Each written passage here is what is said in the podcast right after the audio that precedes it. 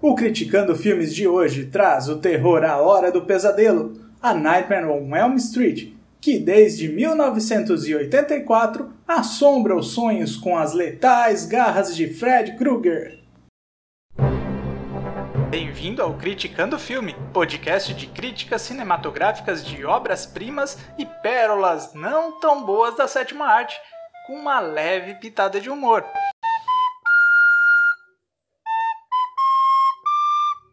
O Massacre da Serra Elétrica, Evil Dead, Halloween e Sexta-feira 13 já eram filmes consagrados do gênero terror e sucessos de bilheteria.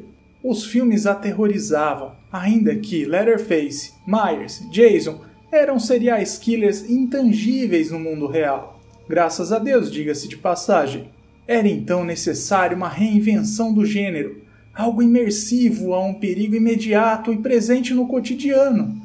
O talentoso roteirista e diretor Wes Craven já era um nome conhecido por seus pesados filmes de horror e personagens aterradores.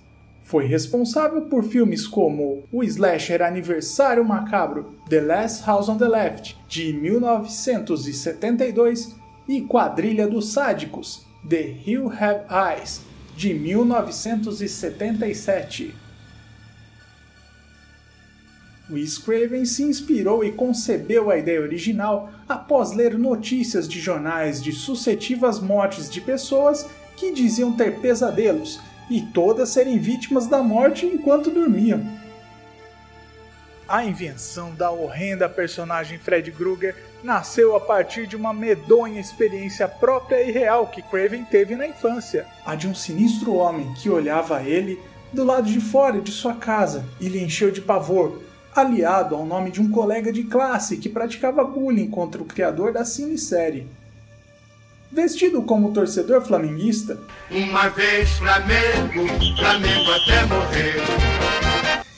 o espírito do mal, causador de pesadelos Fred Krueger, busca vingança contra os pais dos adolescentes que anos antes o queimaram vivo, após ele ser inocentado, mesmo com diversas provas, do assassinato de criancinhas da cidade.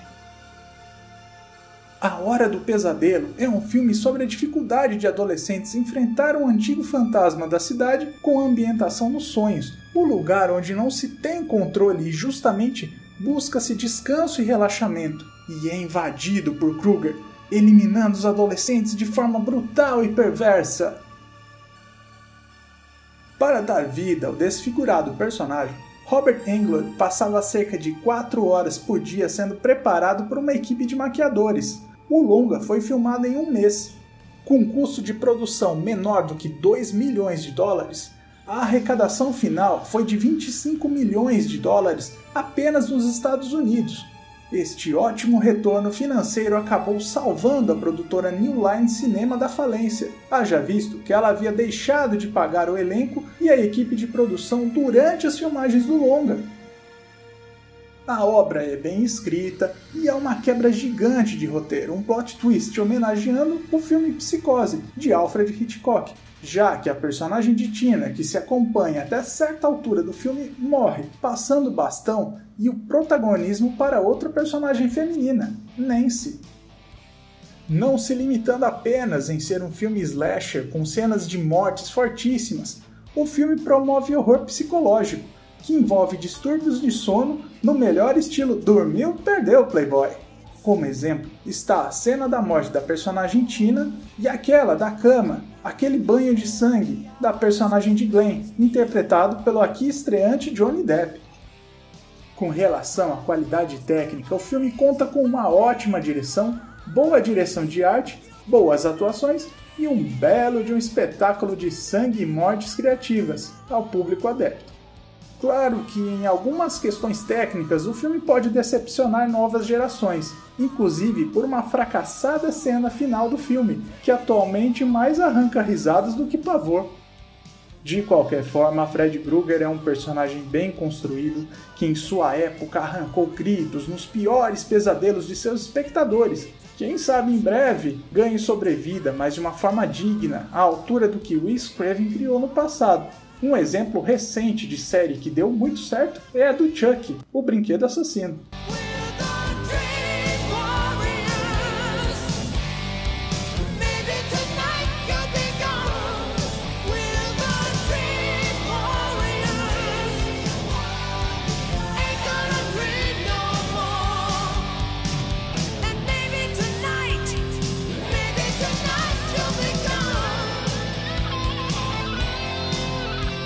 A Hora do Pesadelo teve ao todo sete longas e uma série de TV de três temporadas.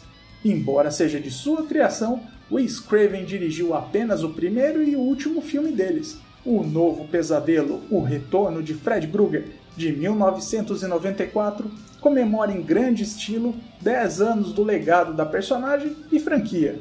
Houve também um ótimo e bem avaliado crossover, Fred vs Jason de 2003, filme que trouxe o brutal duelo dos dois personagens das diferentes franquias. Ah, e por fim um remake completamente esquecível que desagradou crítica e fãs do original.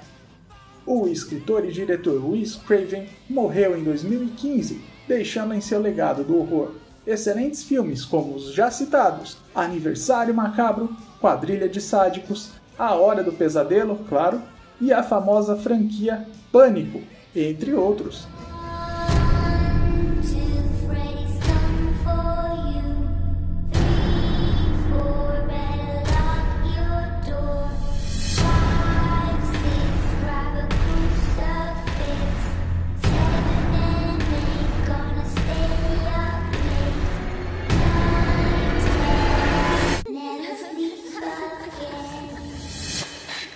Obrigado por ouvir o podcast Criticando Filmes. Eu sou o Gui Real e fico por aqui. Bons sonhos!